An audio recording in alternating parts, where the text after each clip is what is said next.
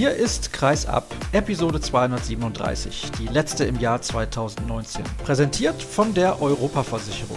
Heute mit Lubomir Franjes. Der ehemalige Trainer der SG Flensburg-Handewitt hat die Nationalmannschaft von Slowenien übernommen und präsentiert sich vor der Europameisterschaft recht angriffslustig. Im Interview der Woche ist Angela Mallestein zu Gast. Sie verlor zwar gestern das Spitzenspiel der Bundesliga mit Bietigheim in Dortmund, aber darf sich seit kurzem Weltmeisterin nennen. Bevor wir starten, übrigens der Hinweis, der Ton ist nicht immer perfekt, das bitte ich zu entschuldigen, aber es sollte einigermaßen passen und wir gehen heute mal nicht auf die aktuellen Geschehnisse in der Bundesliga ein, muss ja auch nicht immer sein. So, dann wollen wir mal, los geht's. Und wie eben angekündigt ist in der Leitung der neue Trainer der slowenischen Nationalmannschaft, Lubomir Franjes. Hallo Lubo. Hallo Sascha. Fangen wir mal ganz gemütlich an. Wo und wie hast du eigentlich die Weihnachtstage verbracht? Mit meiner Familie. Wir waren in Lüsserchen, in der Nähe von Göteborg. Und dann haben wir ja zusammen gefeiert. Wie immer eigentlich. Und dann ist sie ja ein bisschen langweilig geworden. Hast du noch mal kurz ein Angebot aus Slowenien angenommen? Ja, langweilig ist vielleicht nicht das richtige Wort, aber ich mochte eine Herausforderung noch mal angreifen.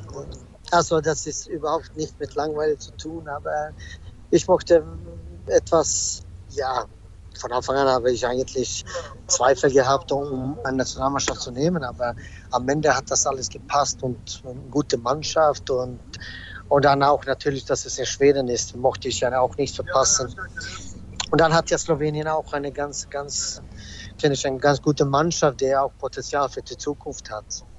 So, das hat mich ein bisschen gelockt. Ja, ich glaube, deine Mannschaft ist wirklich sehr, sehr gut besetzt. Da sprechen wir gleich noch drüber. Warst du überrascht vom Anruf aus Slowenien? Also überrascht, das war ein Gerücht ganz, ganz früh. Und dann, wenn du das hörst, dann ist das natürlich, keine Ahnung, ein Vielleicht. Und danach, ja, wenn du kriegst einen Anruf, dann weißt du, dass die dass die, äh, ich bin ja nicht der einzige Trainer, die die angerufen haben. Die haben eigentlich mich angerufen, um zu sehen, ob ich ein Interesse habe. Und da habe ich auch, wusste ich nicht genau. Ich meine, ich habe gar nicht mit meiner Familie gesprochen oder so, auch nicht mit meinem Verein.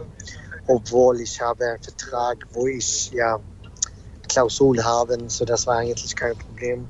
Aber wenn meine Familie zugesagt haben, dass es okay ist und ich habe Spaß an der Sache, dann, dann ja. Und dann habe ich zugesagt. Du hast jetzt eben schon gesagt, dass du ein bisschen Zweifel hattest, nochmal eine Nationalmannschaft zu trainieren. Wie schnell war denn für dich selber klar, dass du das machen möchtest? Ja, aber das war, also ich, ich mochte unbedingt die Sprache natürlich sprechen. Ob ich eine Nationalmannschaft traine für eine, für eine Mannschaft bitte, muss ich ja auch nicht ohne Probleme mit der Spiele kommunizieren können. Und das war wichtig. Also es gibt ja nicht so viele Nationalmannschaften, wo ich dann auch ohne Probleme kommunizieren kann. So, das war eine wichtige Sache. Die wichtige Sache war auch, dass es eine Mannschaft mit ja, Potenzial ist. Nicht nur jetzt, auch für die Zukunft. Und dann, die wollen ja auch langfristig arbeiten. Jetzt gibt das ja natürlich auch Klausul in den Vertrag hier auch wie immer aber ich habe trotzdem bis 2024 unterschrieben. Und wenn alles gut läuft, dann ist das Ziel Olympiade in Paris. Ja, das ist ein gutes Ziel, finde ich. Bei Olympia kann man ruhig mal teilnehmen. Das hast du als Spieler ja schon getan. Von daher weißt du ja, wie das ist. Und 2024 fünf Jahre immerhin. Also das wäre durchaus schon eine lange Zeit. Ja. Ich kann mich übrigens erinnern, dass du damals in Ungarn kritisiert hast. Nicht nur bei der Nationalmannschaft, aber auch natürlich bei deinem Verein dass die Politik so viel Einfluss hat. Ich glaube, da musst du dir in Slowenien keine Sorgen machen. Da kannst du eigentlich als Trainer machen, was du möchtest und genau deinen Stil auch durchziehen. Ja, genau. Das war natürlich meine erste Frage, wenn, wir, wenn wir gesprochen haben. Und ich glaube wirklich, dass Slowenien sehr gut zu meinem Stil auch passt. Und ich bin froh, dass die Spieler auch jetzt hier die letzten Tage auch so voll mit Energie und mit dem Wille auf dem Training alles gezeigt haben. So, ich bin im Moment sehr zufrieden mit meiner Entscheidung. Ich wollte auch fragen, wie das mit der Sprache läuft. Das hast du jetzt eben schon ein bisschen erklärt. Also Serbisch, deine Muttersprache und Kroatisch sind sich zum Beispiel sehr, sehr ähnlich. Das ist dann auch kein Problem, mit den Spielern aus Slowenien für dich zu kommunizieren. Nein, überhaupt nicht. Alle verstehen genau, was ich sage die ganze Zeit. Und die sprechen auch dieselbe Sprache. Also das ist gar kein Problem mit der Sprache. Du hast, wie ich finde, und du hast das ja eben selber auch schon ein bisschen angedeutet, eine sehr, sehr talentierte Mannschaft. Die spielt einen schnellen, technisch starken Handball. Das muss ja eigentlich perfekt zu dem passen, was du gerne an Handball spielen lässt. Also genau dein Spielstil ist wie gemalt für dich, diese Mannschaft. Das finde ich auch. Und das war ja auch wichtig, dass ich Spiele habe. Ich habe ja wirklich ein Spielmacher, zwei Spielmacher, drei, vier. Also ich habe wirklich sehr gute Spielmacher, auch die das Spiel steuern können, wie ich das also haben möchte. Und die haben schon ein schöner Hammer vorher gespielt, das ist keine Frage. Und das gibt auch, wie gesagt, Potenzial in der Mannschaft. Die 2018 haben ja die U20 auch die Gold gewonnen. Zur Zukunft gibt es auch.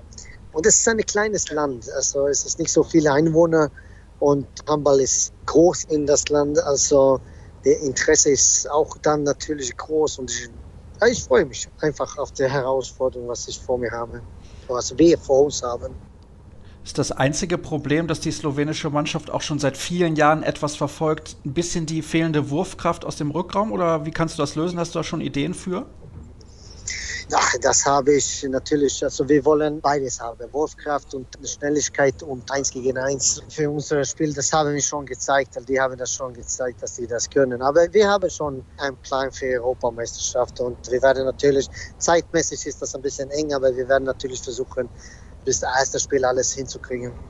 Gucken wir mal ein bisschen konkreter auf das Turnier. Schweden, die Schweiz und Polen sind eure Gegner. Also ich finde ganz persönlich, das wäre schon eine Enttäuschung, wenn ihr nach der Vorrunde ausscheiden würdet das finden wir auch natürlich selber. Aber man kann ja nie etwas vorher sagen, aber wir wollen natürlich so viele Spiele, wie, wie wir das also nicht geplant haben. Wir möchten da gewinnen in der ersten Phase. Und das gibt drei Spiele. Also ich finde schon, dass wir gegen Polen und auch Schweiz gewinnen können und auch sogar Favorit sind. Danach natürlich Schweden. Schweden ist ein schweres Spiel. Die sind Favorit, aber es ist nicht so, dass wir auch nicht ein Spiel Schweden geben können. Wir werden ja nicht mit weißer Flagge dahin fahren, um gegen Schweden auch. Also wir gehen all in jedes Spiel. Aber ein Spiel und dann gucken wir, was passiert. Ja, denn du hast ja auch vor zwei Jahren in Kroatien diese Erfahrung gemacht, wie das ist mit einer Nationalmannschaft bei einem Turnier. Was hast du denn gelernt von deiner Zeit mit Ungarn, ganz speziell von dieser Europameisterschaft in Kroatien? Und hast du vielleicht auch gelernt, dass es komplett anders ist, eine Nationalmannschaft zu trainieren, als einen Verein zu trainieren. Du hast nämlich gerade schon gesagt, die Zeit ist sehr knapp für euch. Ja, natürlich ist das ganz anders. Ich habe nicht viel gelernt. Aber das ist ja auch so, ich finde, dass die Kader, was wir von Slowenien haben, und damals war das ja die zweite jüngste Mannschaft mit Ungarn, was ich in der Europameisterschaft gehabt habe. Also heute ist das eine ganz andere Mannschaft, erstmal ganz andere Qualität. Ich habe ja Spiele von ja, ganz große Vereine in Europa, muss ich sagen. Also Barcelona, Westbrem, Pixeget, Kielce. Also sehr, sehr viele gute Mannschaften, die jeden Tag mit guten Trainern arbeiten und die jeden Tag auch auf sehr hohem Niveau. Das hilft mir auch natürlich als Trainer jetzt. Aber es ist eng mit der Zeit und deswegen werden wir ja auch Kleinigkeiten ändern vor der Europameisterschaft. Aber wir werden auch ganz, ganz konkrete Sachen ganz gezielt einige Sachen ändern. Das werden wir auch. Also, wo du sagst, Änderung, ist ja nicht so, dass Veselin Vujovic schlechte Arbeit gemacht hat. Er ist ein bisschen verrückt, aber er hat sehr gute Arbeit gemacht mit dieser Mannschaft über viele Jahre. Absolut, absolut. Das ist gar keine Frage. Und deswegen ist das eine kleine Änderung, aber sehr sozusagen konkrete, die wir ganz schnell verbessern können, sagen wir so. Mal angenommen, ihr schafft es in die Hauptrunde. Also ich gehe ganz schwer davon aus, bei allem Respekt für die Schweiz und auch gegen Polen solltet ihr eigentlich gewinnen, wenn man weiß, wie die polnische Mannschaft aktuell aufgestellt ist. Dann warten ja wahrscheinlich Dänemark, Norwegen und Frankreich. Das ist ein ziemlich ordentliches Programm. Was glaubst du, ist denn überhaupt allgemein für euch möglich bei diesem Turnier? Ja, also, also du kennst mich ein bisschen, hoffe ich, aber ich werde ja nie sagen, dass es nicht möglich ist. Also wir werden alles versuchen und wie gesagt, wir gehen all in in jedes Spiel und die Mannschaft, was die jetzt gezeigt haben, die haben auch die Wille oder die Energie, was man braucht in so einem Turnier. Und ja, es ist Schweden, Frankreich, Dänemark, Norwegen, das ist ja Favoriten für den Gold. Aber ja, wir können auch ganz ohne Druck dahin fahren und nicht locker spielen, da wollen wir nicht, aber wir können ohne Druck spielen und das hilft uns vielleicht. Ja, es könnte euch vor allem in der Vorrunde, glaube ich, gegen Schweden extrem helfen, weil Schweden spielt zu Hause ja. und ja, ihr könnt locker spielen und der ganze Druck ist bei der schwedischen Mannschaft. Ja, und je länger enger das wird, ich meine, und wir vielleicht ein, zwei Tore vorgehen am Ende. Also es ist nicht einfach, zu Hause vor 12.000 Leute zu spielen mit dem Druck, was die, was sie da in Schweden haben, ist es nicht. Und wenn das klappen sollte und wir gewinnen unsere Spiele in die erste Vorrunde sozusagen, dann ja, warum nicht? Ein Spiel auch, zwei Spiele unentschieden gegen die großen Favoriten da auch zu gewinnen. Wie gesagt, wir werden alles tun, um weiterzukommen zur nächsten Gruppe und dann werden wir auch da alles geben. Ganz einfach.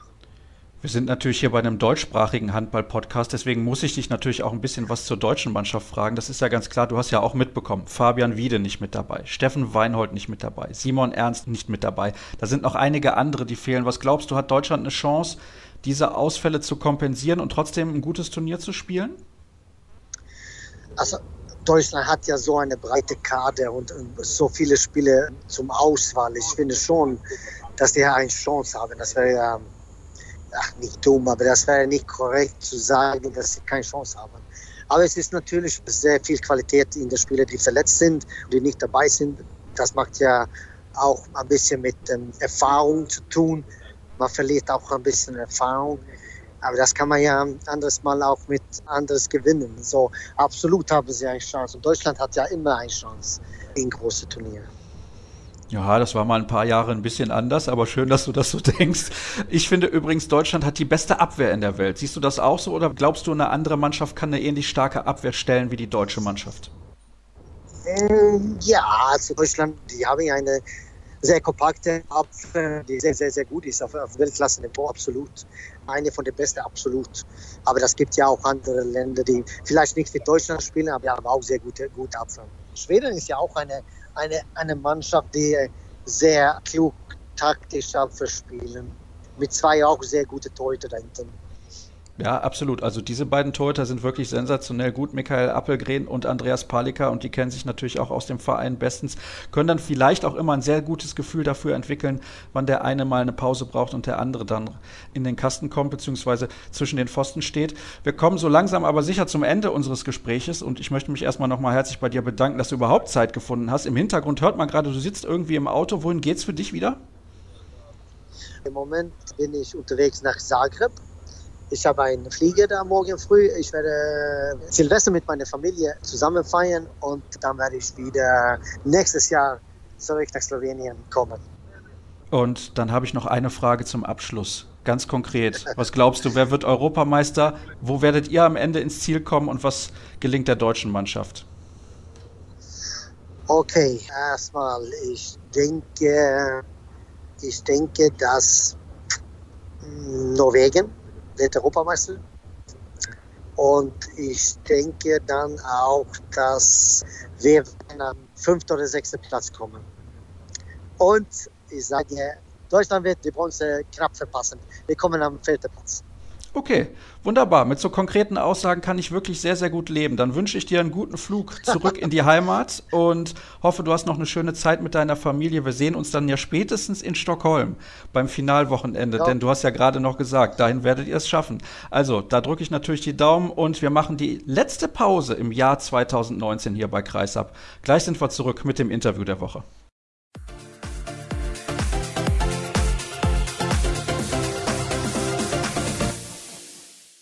Und wir kommen zum letzten Interview der Woche in diesem Jahr. Das habe ich eben schon angekündigt. Ich freue mich, dass sie sich Zeit genommen hat, denn sie hat gestern mit ihrer Mannschaft ein Spitzenspiel verloren und auch in der Höhe ein bisschen überraschend. Trotzdem ist sie in der Leitung Angela Malestein von der SGB BM Bietigheim. Hallo Angela. Hallo. Ich habe es gerade gesagt, ihr habt gestern verloren bei Borussia Dortmund mit 32 zu 38. Das ist ein überraschendes Ergebnis. Also nicht, dass ihr verloren habt, weil Dortmund eine sehr, sehr gute Mannschaft hat. Auch mit ein paar von deinen Teamkameradinnen von der niederländischen Nationalmannschaft. Mhm. Natürlich sehr, sehr stark besetzt. Aber ich nehme an, auch du bist, ich will nicht sagen unter Schock, aber immer noch irritiert vielleicht von diesem Resultat. Naja gut, also Dortmund war gestern besser, irritiert vielleicht, weil wir selber besser können dass wir zu viele Fehler gemacht haben. Das darf eigentlich nicht passieren in so einem Spitzenspiel. Und dann am Endeffekt muss man halt sagen, Dortmund war besser und die haben verdient gewonnen.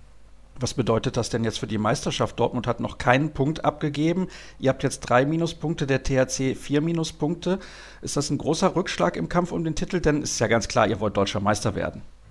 Ja klar, also wir haben das Ziel vor und das Realistische ist jetzt auch, das wird schwierig. Wir haben noch auch einige schwierige Spiele im Rückrunde. Blomberg natürlich auch noch. Das ist noch die Hinrunde, glaube ich. Ja, ja gut, wir müssen jetzt nur selber Spiele gewinnen und dann am Endeffekt müssen wir mal schauen, wo wir stehen. Aber schwierig, das ist das Fakt. Lass uns nochmal zurückblicken auf gestern, nicht auf das Spiel selbst, aber auf die Atmosphäre in der Halle. 2200 Zuschauer waren da, ist eine sehr, sehr enge Halle ja. und es gab sogar Zuschauer, die wieder nach Hause geschickt wurden, weil die Halle zu voll ja. war. Wie hat diese Atmosphäre auf dich als Spielerin gewirkt? Das ist ja nicht alltäglich, das hat man nicht in jedem Spiel so eine tolle nee. Atmosphäre. Nee, also erster Punkt ist das natürlich super, wenn da so viele Leute kommen. Das ist auch gut für das deutsche Frauenhandball.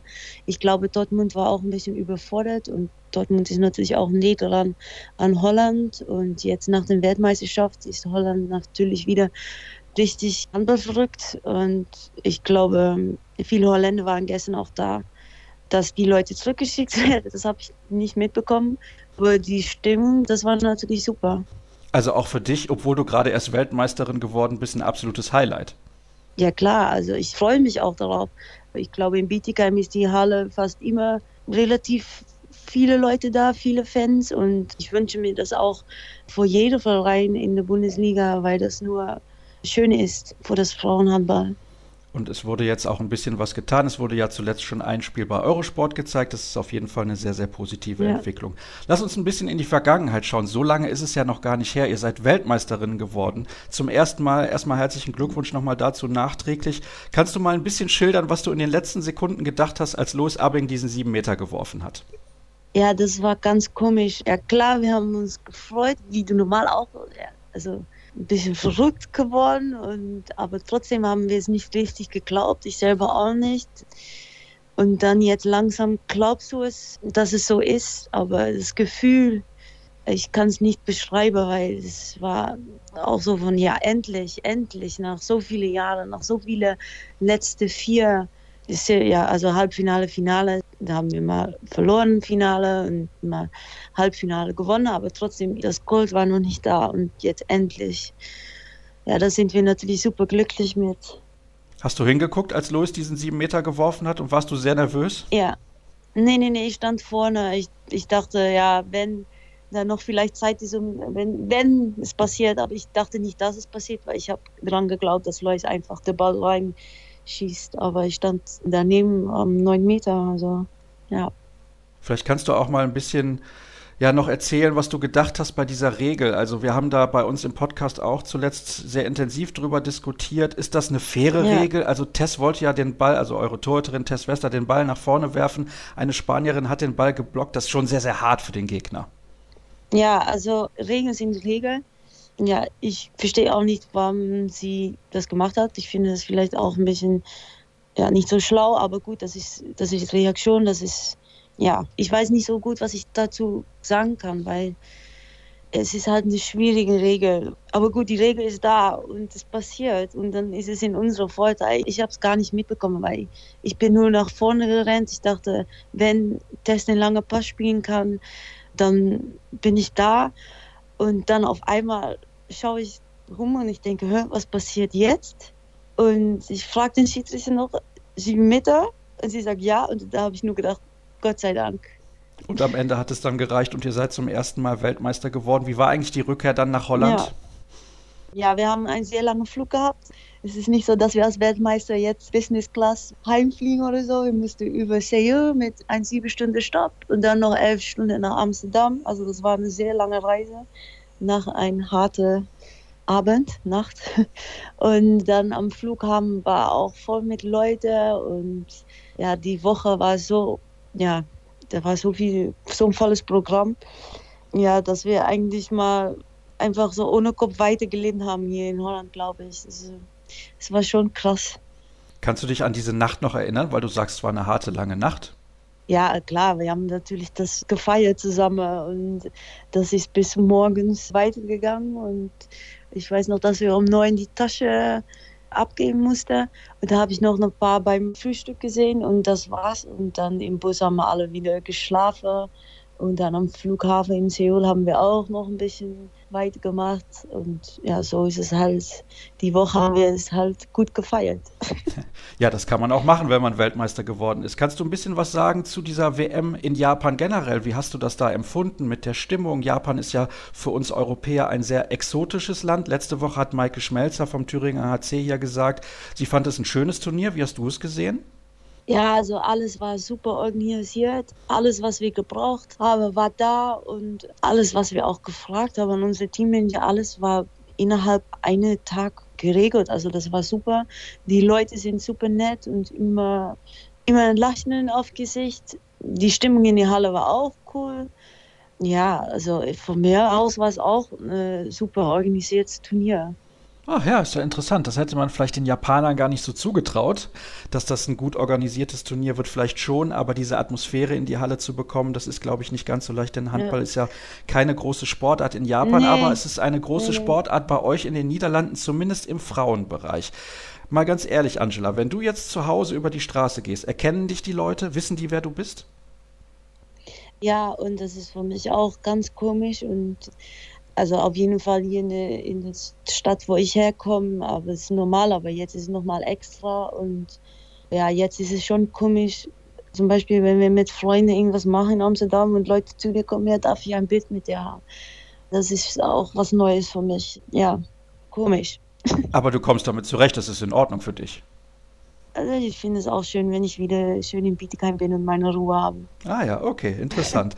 Und ja. dann lass uns ein bisschen sprechen auch über die Vergangenheit, denn du bist ja schon sehr, sehr jung nach Deutschland gekommen. Mit 19 Jahren bist du nach Deutschland gewechselt. Ja, 18. Ah, mit 18, 18. okay, alles klar. Ja. Sehr gut. Dann noch jünger im Prinzip. Ja. War das für dich ein Abenteuer damals? Konntest du schon ein bisschen Deutsch? Wie war das für dich? War das schwierig vielleicht auch am Anfang, weg zu sein von zu Hause und von den Eltern? Ja, gut, wir haben Deutsch in der Schule gehabt. Ich habe nicht ganz alles verstanden, aber es ging eigentlich super schnell. Die Mannschaft hat mir damals richtig geholfen. Ja, und dann musste man reden und dann geht es halt schnell. Und ich glaube, der Unterschied mit Holländisch und Deutsch ist nicht so ganz schwierig.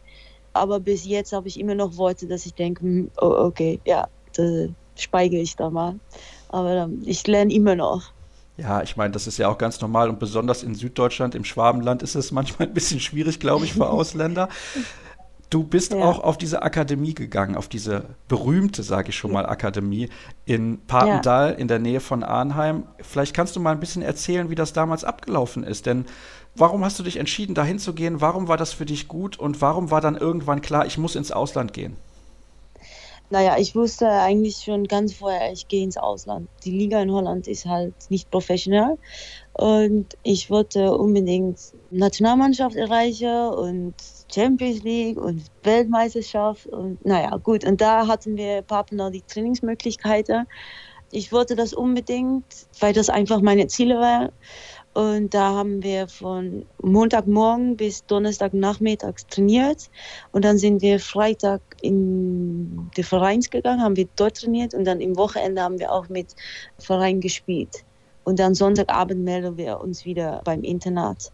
Und dann haben wir jeden Tag zweimal trainiert. Und ihr habt auch ja. eigentlich immer mit der gleichen Gruppe trainiert. Also es sind viele Spielerinnen, die jetzt im Kader sind, auch damals mit dir auf diese Akademie gegangen, richtig? Ja, ja, das sind alles meine Jahrgang oder ein Jahrgang älter, die Jahrgang von mir. Und darüber, da, haben wir viel mit zusammen trainiert damals, ja. Und man merkt schon, das ist ein richtiger Vorteil. Also wenn ihr so oft trainiert habt, ihr kennt euch eigentlich in- und auswendig und ihr wisst genau, was die andere macht. Ja, wir kennen uns also sehr gut, sehr lange auch, obwohl alle dann natürlich auch jung ins Ausland gewechselt sind. Also dann gut, aber ich glaube, die Grund ist damals schon ja, wie sagt man das auf Deutsch, so richtig zusammengewachsen vielleicht, wenn das das richtige Wort ist. Ja, also man kann schon sagen, wir kennen uns sehr gut. Auch lernt, wie man trainiert, was man davon machen kann und auch, dass wir von acht bis zehn trainiert haben und von vier bis sechs und dann was Abendessen, da war ich um acht zum Beispiel schon ins Bett, ganz fertig. Das war schon manchmal unnormal. Die Trainerin Monique Dyson haben wir manchmal auch gesagt, also fast, dass ich dachte, ich kann sich nicht mehr sehen, aber gut, am Endeffekt bin ich sie dankbar, dass, was sie alles uns, ja, was sie uns gelernt hat. Ja, und man muss ja auch sagen, jetzt das Ergebnis ist das, was du dir eigentlich früher gewünscht hast. Also du konntest deinen Traum erfüllen, weil du jahrelang auf dieses Internat bzw. auf diese Akademie ja. gegangen bist. Ja, eigentlich war das auch äh, investieren, ja. Wie war das eigentlich mit dem Pendeln? Du bist ja dann von Amsterdam, also der Nähe von Amsterdam, immer nach Arnheim gefahren. Wie viel ja. Zeit hat das für dich gekostet so? Also eigentlich 40 Minuten war das für mich oder 45 Minuten. Also das geht voll. Das war auch entspannt von meiner Mutter. Ja, und musste natürlich auch noch in die Schule gehen. Das war nur noch 30 Minuten mit dem Zug. Ja, und sonst hat meine Mama mich immer abgeholt und weggebracht, so wie alle anderen Eltern. Aber da hat meine Mama Glück, weil oder es ist eineinhalb Stunden oder eine Stunde oder nur 45 Minuten. Ja, das ist der Vorteil eines kleinen Landes. Das hätten wir in Deutschland natürlich auch gerne, damit der Frauenhandball nee. ein bisschen nach vorne kommt. Wie ist das eigentlich, wenn du dann jetzt ein paar Wochen nach dem gemeinsamen WM-Titel gegen so eine Spielerin wie Kelly Dulfer spielen musst, die ja eigentlich eine Freundin von dir ist, aber ihr seid dann wieder Rivalin in der Liga. Ist das ein bisschen komisch? Nee, also ich glaube, jede Handballspielerin oder Spieler, keine Ahnung, die haben Freude irgendwo in jeder Mannschaft. Aber wenn wenn Anpfiff ist, dann vergisst man das. Ich will nur eine Sache, dass ich ein Spiel gewinne und daran denke ich gar nicht. Lass uns mal ein bisschen noch sprechen über den Status des Frauenhandballs in Deutschland. Ich habe nämlich gesehen, mhm. es gibt zum Beispiel euer Trikot, also des deutschen Meisters, nicht im Fanshop auf der Seite der SG BBM Bietigheim zu kaufen. Das ist ein bisschen schade, finde ich. Ja, ich dachte, da war eigentlich schon immer ein Fanshop. Ich glaube, ich weiß nicht, das ist dann eigentlich neu, weil das war normalerweise eigentlich immer ja, vielleicht einen Punkt für das Weite sagen. Ja, sehr, sehr gerne. Also vielleicht ist es auch ausverkauft, das wäre natürlich ein sehr, sehr gutes Zeichen, aber es sagt ein bisschen was. Also Frauenhandball in Deutschland hat es ein bisschen schwierig. Merkst du das auch als ausländische Spielerin? Naja, ich finde es schon, dass man mehr ausholen kann, wie jetzt gemacht wird, weil es gibt jetzt natürlich nur Thüringer AC, Bietigheim und Dortmund, der sehr ja, professionell an die Sachen rangeht und das sieht man auch vom Niveau her. Und ich glaube, die Möglichkeiten sind da. Und zum Beispiel, wenn ich das mit Holland vergleiche, die Liga ist halt gar nichts oder eigentlich schlecht. Und dann ist die deutsche Liga noch ein bisschen besser und dann verstehe ich halt nicht, ja, warum es dann so, so geht, wie es jetzt geht. Vielleicht auch ein bisschen hat das zu tun mit der Ausbildung, die in den Niederlanden halt deutlich besser ist als bei uns in Deutschland. Ihr könnt das alles zentral regeln. Das ist natürlich ein riesiger Vorteil. Jetzt hast du gerade gesagt, es gibt ja. drei gute Mannschaften in Deutschland, Bietigheim, Thüringen und Dortmund. Warum ist es trotzdem fast unmöglich, in der Champions League mal erfolgreich zu sein? Also ich sage nicht den Titel gewinnen, aber vielleicht mal ins Final Four kommen oder Viertelfinale. Na, das ist ganz klar, weil das ist, weil die, das Niveau von der Liga halt nicht so ist wie auf internationales Niveau ja, da kann man viel über reden oder viel über sprechen, aber das ist halt so. Dann der Erfahrung natürlich. Glück gehört auch dazu. Aber am Endeffekt denke ich ja, die deutsche Liga ist halt nicht auf das Niveau, was es sein soll. Und wenn man nur vier Spiele im Jahr, dass man denkt, da müssen wir richtig rangehen. Und dann denkt man, hm, in Champions League einfach zu gewinnen, oder das denken wir nicht, aber das ist halt was anderes, als wir gewöhnt sind. Was ist denn der große Unterschied? Ist es die Physis? Ist die Physis einfach in der Champions League nochmal eine Nummer härter? Also alle Spielerinnen sind stärker, größer und schneller? Vielleicht ja, ja. Erfahrung vielleicht auch. Erfahrung von großen Spielern. Ich glaube, dass das wäre es. Erfahrung von großen Spielern. Okay, das ist ja interessant. Also das bedeutet, die Spielerinnen, die in Deutschland spielen, gerade auch deutsche Spielerinnen, sollten eigentlich häufiger mal im Ausland spielen und mal gucken, ob das in der kommenden Saison schon der Fall ist. Was ist denn dein Wunsch eigentlich so für die Zukunft? Jetzt habt ihr den Weltmeistertitel gewonnen. Hast du da noch große Ziele? Na, jetzt kann ich aufhören. Ne? Ja. nee, nee, nee, wir, nee. Im Sommer ist natürlich auch noch Olympia. Ja, da haben wir auch einiges vor. Wir wissen auch, dass es nicht einfach wird. Aber gut, mit Bietigheim sind wir jetzt in Europa Cup das will ich auch nicht so einfach vorbeigehen lassen, also weil wir schon aus der Champions League raus sind, da mal hoffentlich was Schönes im Europacup, was auch halt nicht einfach ist. Und ich glaube auch noch fest an die Mannschaft und dass wir da vor alles geben, noch den deutschen Meistertitel in Bietigheim zu behalten, ja klar.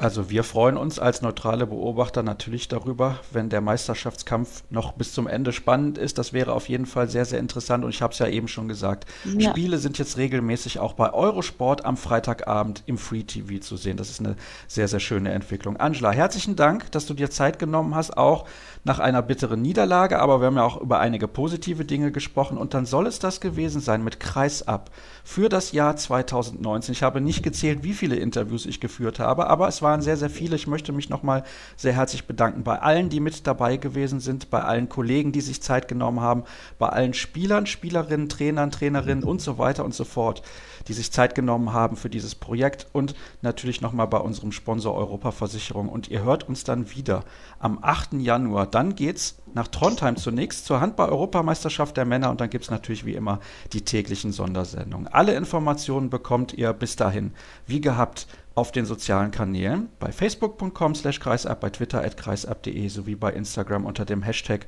und Accountnamen kreisab. Ich wünsche euch einen guten Rutsch. Bis nächstes Jahr. Tschüss.